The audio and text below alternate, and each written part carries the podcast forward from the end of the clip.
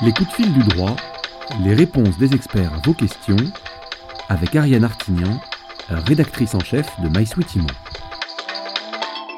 Avec Emmanuel Jolneau, juriste chez Businessfield, tous les jours on répond à vos questions IMO. Alors pour poser votre question, c'est très simple, vous nous écrivez à contact at mysweetimo.com. Bonjour Emmanuel.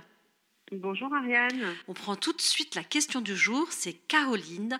Caroline, elle achète un terrain à bâtir et alors son agent immobilier lui dit qu'elle ne bénéficie pas du délai de rétractation. Alors est-ce que c'est normal? Oui, c'est normal effectivement dans la mesure où elle achète un terrain à bâtir.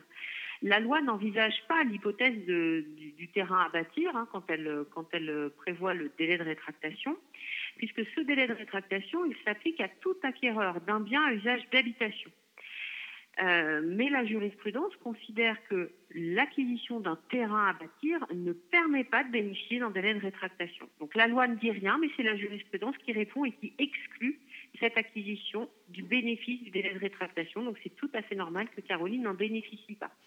Alors ça veut dire que quand on signe pour un terrain, euh, voilà, c'est parti, on ne peut pas revenir en arrière on ne peut pas revenir en arrière. Il y a une exception qui est prévue par le Code de l'urbanisme euh, quand on achète un terrain qui est situé en lotissement et soumis à permis d'aménager.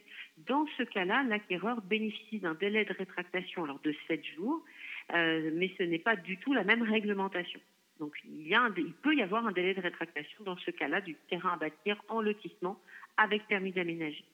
Merci beaucoup Emmanuel. On vous retrouve demain pour un nouveau rendez-vous. C'est mon toit, c'est mon droit.